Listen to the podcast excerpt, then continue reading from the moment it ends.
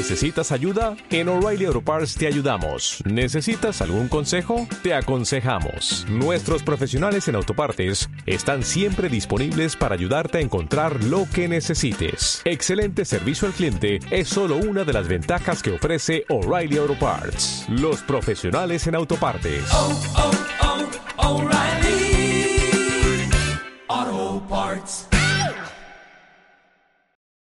Les invito a abrir su Biblia en el libro de Jonás. Jonás, capítulo 3. Vamos a dejar nuestra Biblia abierta en el capítulo 3 y vamos a reflexionar por unos momentos en algunos versículos del capítulo 3 y otros versículos del capítulo 4. Pero mantenga su Biblia abierta en el capítulo 3 del libro de Jonás. Un libro que se caracteriza por una historia principalmente, que es la que se nos ha enseñado en la escuela dominical. Muchos tenemos una idea de lo que el libro nos, nos enseña, nos dice. Lo abrimos en Jonás, lo mantenemos ahí y oramos a nuestro Dios. Le invito a orar. Señor, te damos muchas gracias. Gracias porque podemos reunirnos, gracias porque podemos ser parte de esta comunidad de fe que busca seguirte de cerca, busca conocerte más, busca dejar que tu palabra y la acción de tu espíritu transforme nuestra forma de pensar, nuestra forma de verte a ti y de ver la vida nueva que nos has regalado por medio de Jesús. Gracias por saber que ese mismo espíritu, por medio de esta palabra, Señor, transforma nuestra forma de vivir, no solamente dentro de la comunidad iglesia, sino que también en la vida cotidiana en el diario vivir. Señor, haz tu obra en cada uno de nosotros, de acuerdo a tu voluntad, a tu palabra, Señor. Que nuestra mente esté abierta, nuestro corazón esté dispuesto para escuchar, para dejar que tú nos hables. Ilumina nuestra, nuestra mente a través de tu Espíritu, te pedimos, Señor. En el nombre de Jesús. Amén. Teniendo en mente algo que se compartió hace un ratito atrás, cuando se hablaba acerca de mm, Jesús entrando en la ciudad, vamos a ir a este pasaje. ¿Por qué? Porque hay algo que comparten el pasaje de Jonás y esta acción de Jesús hace dos mil años atrás de entrar en la ciudad de Jerusalén. Lo que comparten en común, o una de las cosas que comparten en común, tiene que ver con esto de entrar en la ciudad, la ciudad. Hemos estado reflexionando ya por varios domingos y los jóvenes también han, iniciado una reflexión en torno a ese mismo tema. Esto de qué significa ser una iglesia, nuestra iglesia, dentro de esta gran ciudad que es Santiago. Una ciudad que concentra a casi la mitad de la población de nuestro país la ciudad más grande del país, la capital del país, donde está centralizado gran cantidad de los servicios del país. Jesús hace dos mil años atrás, en esto que cantábamos también hace un ratito atrás, ¿verdad?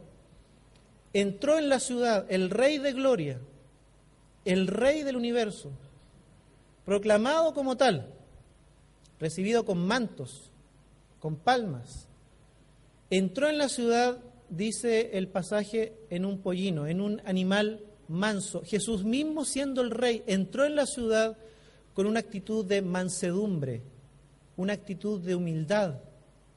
Entró a la ciudad pacíficamente.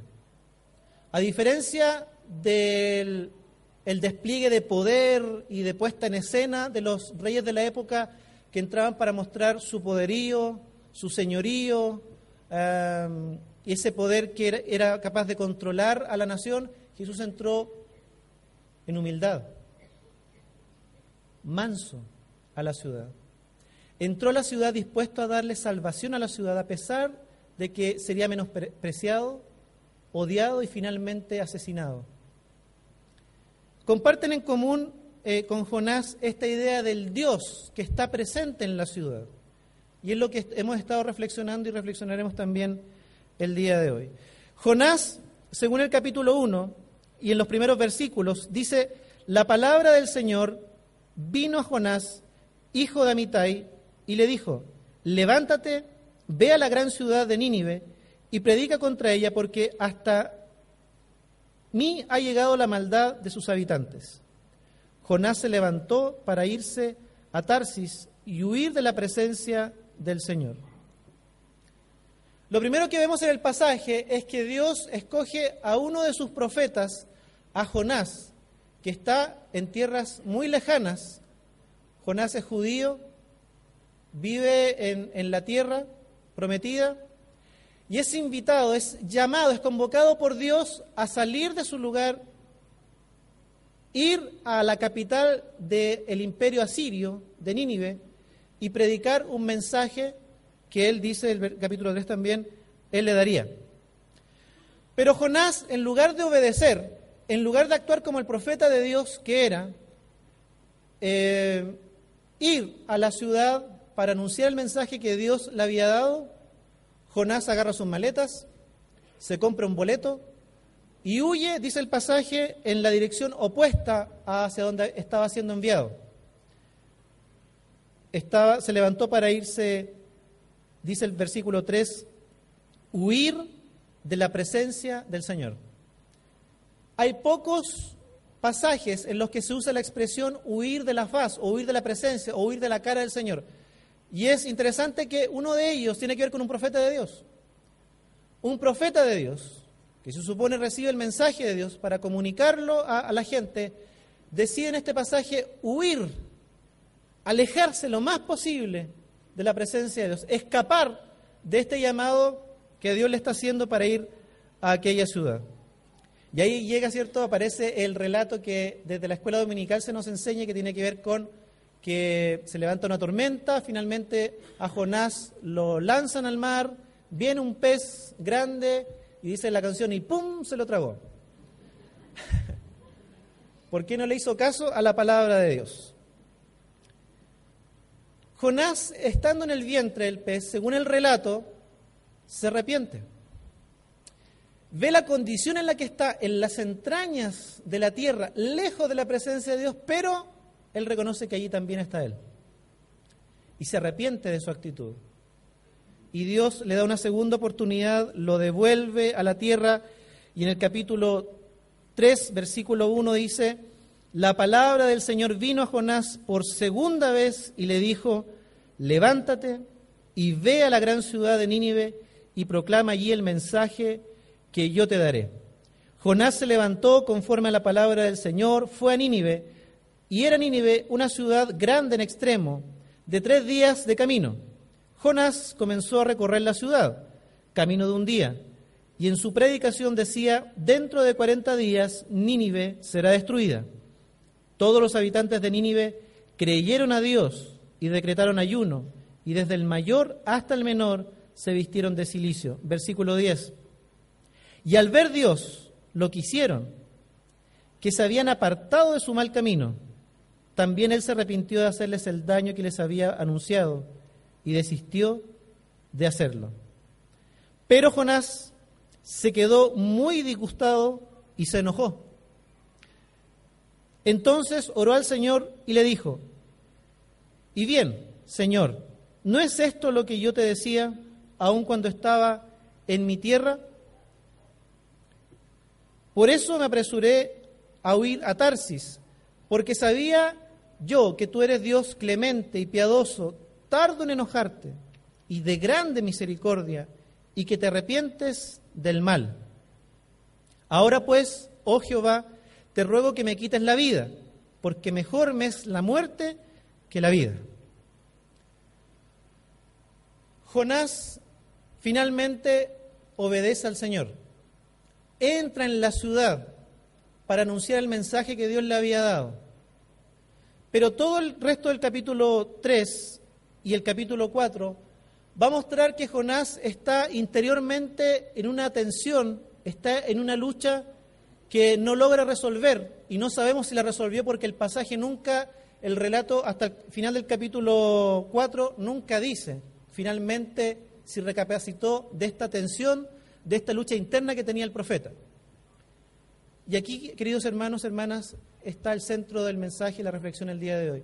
Esta tensión que se genera en la mente, en el corazón del profeta frente a esta ciudad de Nínive. Dice el versículo 2 del capítulo 4. ¿No es esto lo que yo decía estando aún en mi tierra? Por eso me, me apresuré a huir. Porque sabía yo que tú eres Dios clemente y piadoso, tardo en enojarte y grande en misericordia, y que te arrepientes del mal, del mal. Versículo siguiente. Ahora pues, oh Jehová, te ruego que me quites la vida, porque es mejor la muerte que la vida. Esos versículos y el resto del diálogo con, con, el Señor en el capítulo 4 muestran que Jonás sabe que Dios es un Dios tardo para la ira, grande en misericordia, compasivo. Pero ¿por qué no quiere ir a Nínive?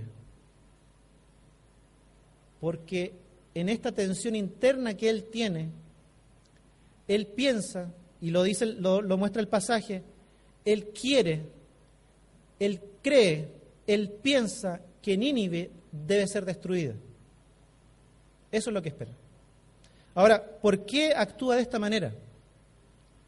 ¿Por qué se produce esta tensión entre saber cómo Dios actúa en favor de una ciudad y de la gente y la tensión que él internamente tiene y que lo hace finalmente huir? Él dice, por eso huí, por eso me aleje. Él lucha con esa tensión interna, con esa, eh, eh, esa diferencia con Dios. Dios es compasivo, Dios los va a perdonar, pero Él quiere que Nínive sea destruida. Merece el juicio, merece el castigo. Veamos por un momento por qué. Nínive es una de las ciudades, o fue una de las ciudades más a, a, antiguas del mundo, y fue la capital de Asiria. Asiria fue enemiga de Israel fue una constante amenaza a Israel. Eh, la ubicación geográfica de Asiria, la ubicación geográfica de Israel, eh, hacían que constantemente Israel se sintiera amenazada y con justa razón de una inminente invasión por parte de los asirios y una eventual destrucción completa de su nación. Jonás sabe que esta nación es cruel, es violenta, el profeta Nahum, hablando acerca de Nínive, la llama ciudad sangrienta. Y hay murales que nos muestran escenas de los asirios, murales asirios de aquella época, y nos muestran un poco de la historia de, de ellos, y nos muestran a soldados asirios degollando a sus enemigos. La historia nos dice que eran tan crueles, tan sanguinarios, que desollaban vivos a sus enemigos y otras cuestiones que no voy a, no voy a decir desde acá. Eran conocidos y siguen siéndolo por haber sido un pueblo muy cruel, violento y sanguinario. Entendemos ya por qué, por lo menos, él no quiere ir. Es un pueblo enemigo de Israel, es un pueblo enemigo de su nación. Se puede entender de alguna manera tratando de meternos en la cabeza de, Jonás, por qué él se niega a ir y por qué él piensa que esta nación no debe ser perdonada, aunque sabe que Dios es paciente, misericordioso y que perdona y que actúa para salvar.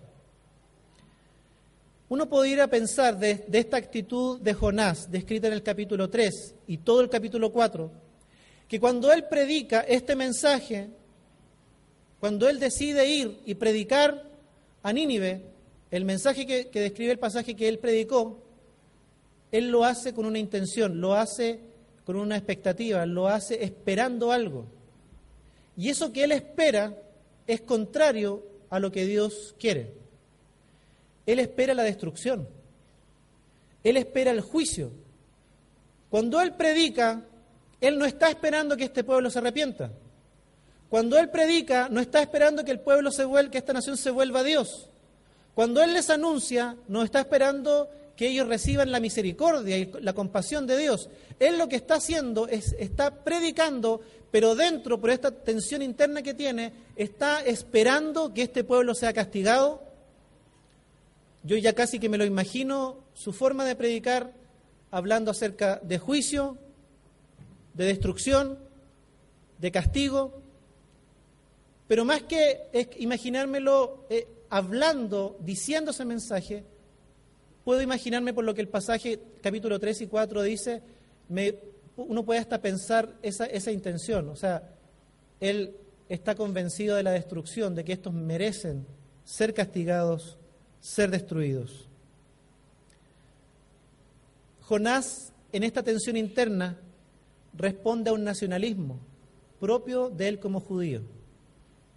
Él lee que hay una nación enemiga, poderosísima, sanguinaria, cruel, violenta, no es parte del pueblo de Dios, no es judía, son gentiles, son esos que adoran otros dioses, y él ve que esa cultura es una amenaza para ellos, esa sociedad es una amenaza, ese imperio es una amenaza, en todos los sentidos es una amenaza.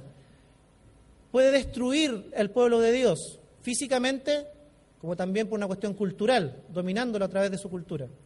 En todos los sentidos, Jonás como judío ve en Nínive, en la ciudad, una amenaza para su propio pueblo, entre comillas, el pueblo de Dios. Este nacionalismo que él tiene, por todos estos factores que hemos mencionado, factores históricos, lo hace eh, seguir pensando, seguir creyendo que estos merecen ser destruidos, y eso es lo que él espera. Aunque, como dice el capítulo 4, él sabe que Dios es misericordioso, lento para la ira, eh, grande misericordia, es paciente, es compasivo, es piadoso. Se deja escuchar hoy tantas veces el mismo mensaje de Jonás. Si pensamos en nuestra ciudad, en Santiago, si pensamos en nuestro país, en Chile. Pero más que el mensaje en particular, lo que estoy tratando de, que podamos entender es la actitud del corazón de Jonás. Y parece ser se deja en evidencia en redes sociales, lo hemos conversado con, jóvenes, eh, cómo se deja ver en redes sociales este pensamiento eh, de algún ala de la iglesia cristiana evangélica de odiosidad, de leer la ciudad, de leer a la sociedad, de leer a la gente como mi enemiga. de casi como Jonás esperar sobre ellos el juicio, el castigo, la destrucción. Me pregunto si esos mensajes están respondiendo a una actitud de Jonás y a una lucha interna que, aunque se sabe, Dios es un Dios misericordioso, tardo para la ira, paciente y piadoso, lo que hay en verdad es una lucha interna, escúcheme bien, con una especie de nacionalismo cristiano evangélico, donde yo veo que el mundo, su cultura y la sociedad, que parece que fueran ajenas a nosotros, como que si nosotros viviéramos en Marte o en otro planeta, no fuéramos del mundo, fuera mi enemiga, fuera una amenaza, a punto de destruir nuestra, nuestro cristianismo, a punto de destruir la fe cristiana a punto de destruir el reino de Dios que vimos el año pasado, se está extendiendo sí o sí, lo veamos o no lo veamos. Y entonces comienzan nuestras lecturas que tienen justa razón. Voy a tratar de explicar esto por qué. Las grandes ciudades tienden a negar la dignidad del ser humano, como Nínive. Santiago, que es una gran ciudad, no escapa a la regla, no es la única es la ciudad una expresión de lo que es el ser humano. Y aunque tiene mucho de bueno, tiene también mucho de malo, males, injusticia. Y Santiago no es la excepción. Santiago como gran ciudad tiende a negar la dignidad de todo ser humano por igual. Ciudad es una, eh, es una ciudad, Santiago es una ciudad llena de contrastes, llena de diferencias que hablan de desigualdad. Uno camina por las calles de Santiago o camina por distintas comunas de Santiago y ve tremendas diferencias. Los, los servicios de salud, y usted lo sabe muy bien, los servicios de salud no son iguales en una comuna y en otra. Las calles no son iguales. Las calles, que es un espacio común de todo ciudadano chileno. Calles muy amplias, con veredas, con árboles hermosos, con prados, parques, plazas, con mucho verde, pero otras comunas, calles estrechas, veredas angostas, viviendas eh, donde la gente, las personas viven hacinadas, calles polvorientas, parques donde juegan los niños, que supone debiera, debiera ser un lugar de, de- de- donde, donde hay verde, donde hay naturaleza, también plazas y parques polvorientos. En el tema educacional es más que sabido por nosotros las desigualdades que hay. Santiago es una ciudad llena de contrastes en este mismo sentido. Tiende a negar la dignidad de todos, de que todos somos iguales. Todos somos creación de Dios. Con los jóvenes conversábamos el día de ayer qué indignación da cuando vemos a adultos mayores, y esto es algo que se está repitiendo y aumenta cada vez más, uno lo ve cada vez eh, más en, nuestra ciudad, adultos mayores que uno sabe están muy pasados en la edad de su jubilación, pero están trabajando. Están trabajando como guardias, están tra- trabajando haciendo aseo o, haciendo, o trabajando en obras, en obras de construcción.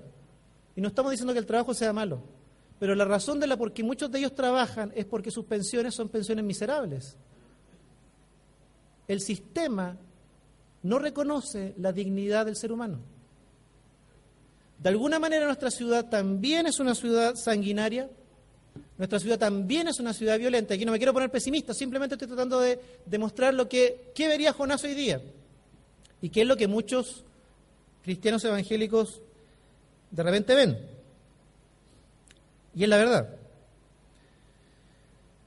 Y, el y todos estos contrastes, estas injusticias, esta violencia radica en un solo hecho, es el corazón del hombre, que siempre construirá sociedades desiguales. Y la ciudad es una expresión de lo que hay en el corazón del ser humano, no es otra cosa. Pero parece que hoy día en mucho del mensaje cristiano evangélico, volviendo a la idea de Jonás, también encontráramos este sentimiento nacionalista. No, es que miren sus marchas, miren su forma de pensar, miren las leyes que se van a promulgar, van a destruir por completo nuestro cristianismo, son una amenaza al reino de Dios. El año pasado, insisto, dijimos que el reino de Dios avanza sin control, sin que nosotros podamos medirlo, avanza sí o sí. Dios está llevando adelante su reino y extendiendo el mensaje del Evangelio. Pero tenemos esta actitud nacionalista de sentirnos amenazados, sentirnos que la gente que aún no conoce al Señor son nuestros enemigos. Y fíjese, los jóvenes seguramente están mucho más conectados que la mayoría de los adultos a las redes sociales. Y ellos han compartido en, las prédicas el día sábado que hay un sinnúmero de señales desde la iglesia evangélica, un ala de la iglesia cristiana evangélica, de odiosidad en artículos publicados, por ejemplo, en Facebook, de memes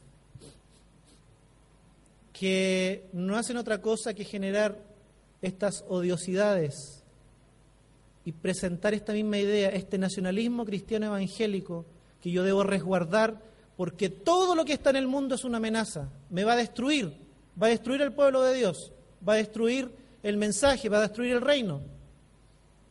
Entonces tomamos la misma actitud de Jonás. Muchos deciden huir y dejar de predicarle a la ciudad, cuando Dios está llamando a anunciar el mensaje en la ciudad. Y lo que podría ser peor es vivir el Evangelio. Y aquí quiero que nos detengamos, y este es el punto de reflexión de hoy día. Vivimos con una constante tensión interna que no logramos superar, que no sabemos si Jonás la superó o no. El pasaje no lo describe, lo deja abierto. Es casi como que nos deja la pregunta a nosotros. Vivimos muchas veces nuestro cristianismo evangélico porque sí, somos cristianos evangélicos, somos evangélicos, y está muy bien que lo seamos. Vivimos con esa tensión interna de saber que Dios quiere la salvación para la ciudad, de saber que Dios es un Dios tardo para la ira, grande en misericordia, paciente, de piedad, de compasión, que se ha acercado al ser humano, el mismo Jesús lo dijo, no para condenar, sino para salvar.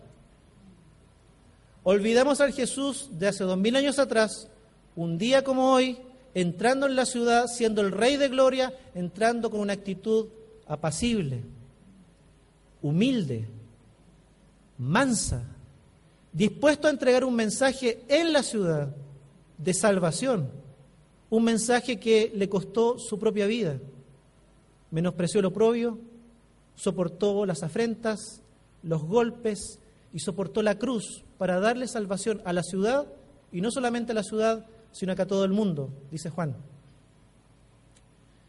Y muchas veces pareciera ser que nosotros luchamos con esa misma tensión que Jonás. Sabemos de este Dios compasivo, misericordioso, paciente, pero internamente por este nacionalismo, entre comillas, nacionalismo cristiano evangélico, que sería interesante entender desde dónde viene, cómo es que se genera. No. Esta ciudad y sus habitantes merecen la condenación, deben morir, deben perecer. Y esta tensión muchas veces incluso llama a esa, ese esperar que eso ocurra. La actitud de Dios en el pasaje es todo lo contrario.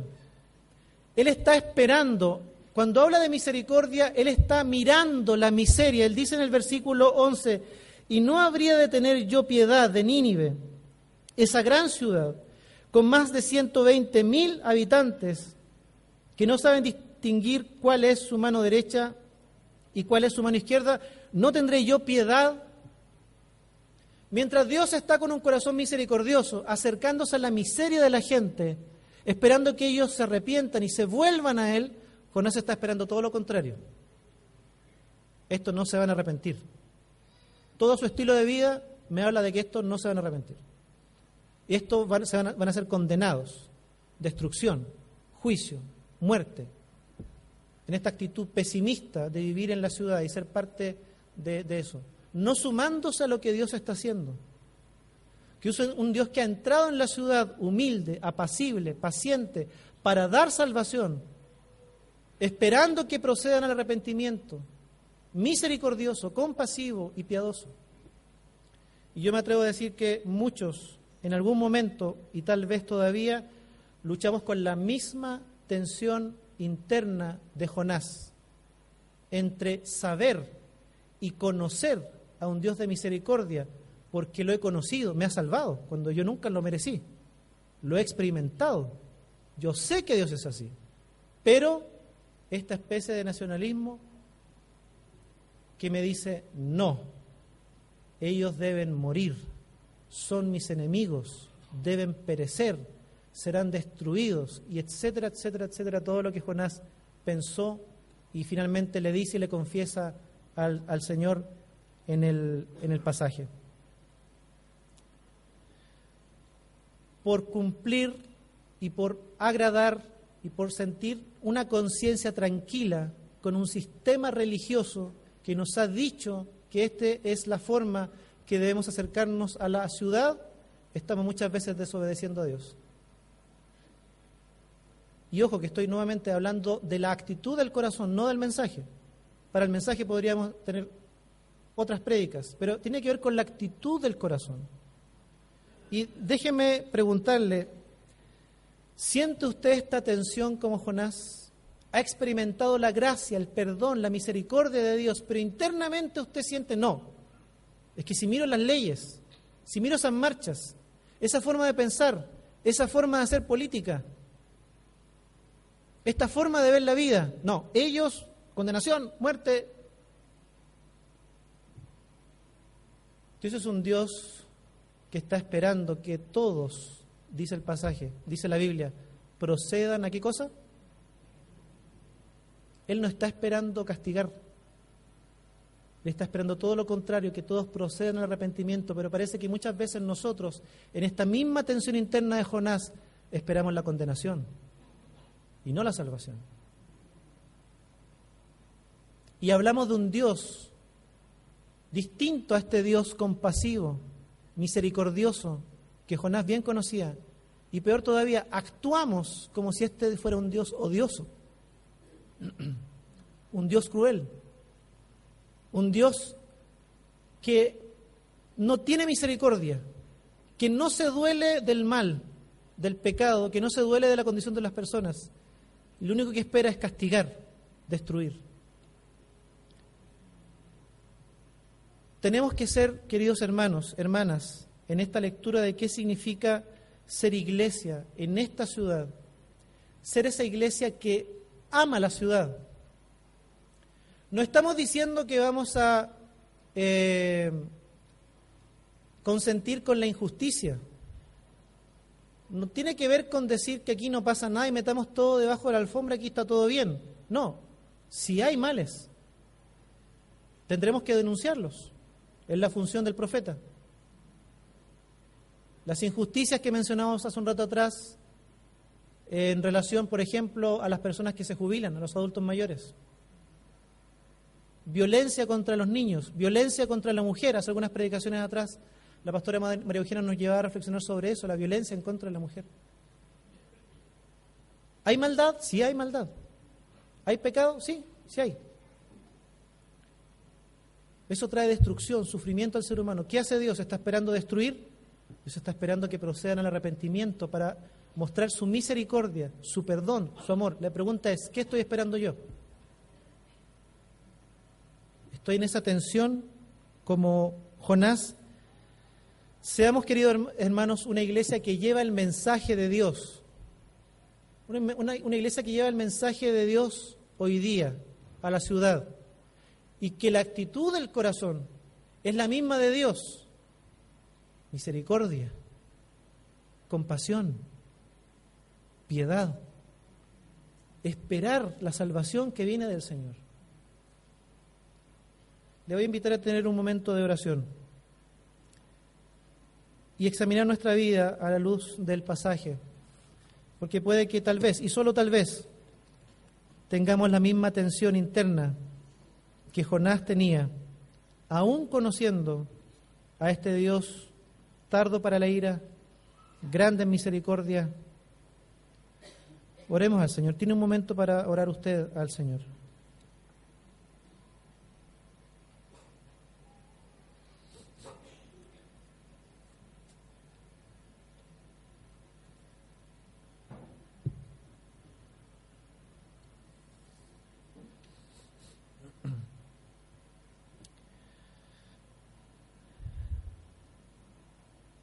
Señor, te damos gracias.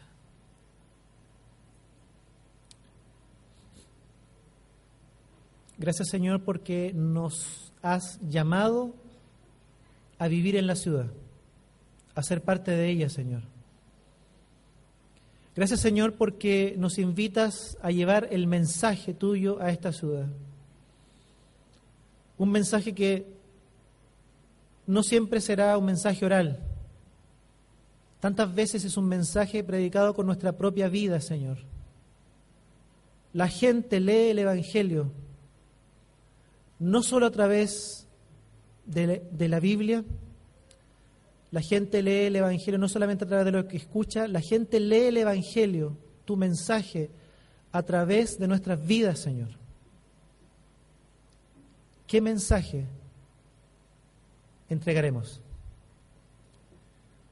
Señor Jonás tenía una tensión interna propia de su nacionalismo, lo que a él le convenía, este sentirse amenazado por un pueblo enemigo, esto que él pensaba ellos merecían sí o sí, sin vuelta atrás, el castigo, la destrucción, y que a él tanto le convenía, al sentirse amenazado por una cultura, una sociedad que no te conocía a ti, Señor. Pero, Señor, examina nuestras vidas.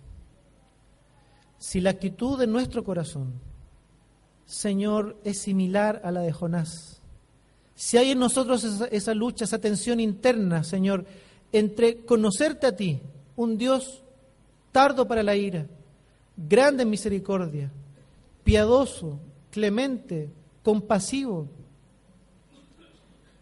y esa actitud interna que nos dice, Señor, no, ellos merecen el juicio, el castigo. Señor, ayúdanos a mirar con tus ojos la ciudad, a pesar de todos los males, a pesar de la injusticia, a pesar de lo violento que es la ciudad. En esta ciudad de Santiago hay muchos más habitantes que la ciudad de Nínive. Más de la mitad de la población de nuestro país vive aquí. Señor, es de esperar que así como tuviste misericordia de Nínive, hoy día también ves con esa misericordia a esta ciudad, Señor. Aquellos que somos imagen y semejanza tuya, Señor. La humanidad. Cada hombre, cada mujer en esta ciudad ha sido formado por ti, es imagen y semejanza. Señor, y es objeto de tu misericordia. Tú te dueles por la condición de la ciudad. No la avalas, te dueles. Señor, pero esperas que haya un regreso a ti, una vuelta a ti. Porque en tu misericordia y en tu paciencia ofreces salvación, vida eterna por medio de Jesús. Señor, que cada uno de nosotros espere, Señor, eso, ver la salvación que viene de ti. Señor, que veamos y confiemos en la obra que tú haces en la vida y los corazones de las personas. Si nosotros estuviera esa lucha interna, Señor, entre tu voluntad y lo que nosotros quisiéramos o esperaríamos, Señor, queremos a través de tu palabra en esta tarde y por medio de tu Espíritu, Señor, dejar que tú la vayas transformando porque queremos llevar tu mensaje con tu corazón, con tu actitud. Señor, queremos dejar cualquier odiosidad, cualquier tipo de violencia desde nosotros, Señor, hacia aquellos que aún no te conocen. Queremos entrar en la ciudad como aquellos que llevan tu mensaje, porque un día fueron impactados por tu mensaje, por tu gracia, tu perdón y tu misericordia, Señor no desde una posición de superioridad, de ser mejores, Señor, sino como aquellos que han recibido y han conocido también de tu gracia. Señor, que al irnos al hogar en un ratito más, tú sigas hablando y nos lleves, Señor, a reflexionar en nuestra vida, Señor, para resolver esta tensión, si la tuviéramos, para unirnos a tu voluntad, pensar como tú piensas, mirar como tú ves, sentir como tú sientes por esta ciudad, Señor, que te necesita. En el libro de Jonás queda abierta esa pregunta. No sabemos si Jonás resolvió esa tensión y finalmente decidió pensar y vivir como, Señor, conocía bien tú, tú eres, tú eras que cada uno de nosotros, Señor, tomado de tu mano, reflexione, piense y deje que tu mismo espíritu obre en nosotros, Señor, para gloria de tu nombre. En el nombre de Jesús. Amén.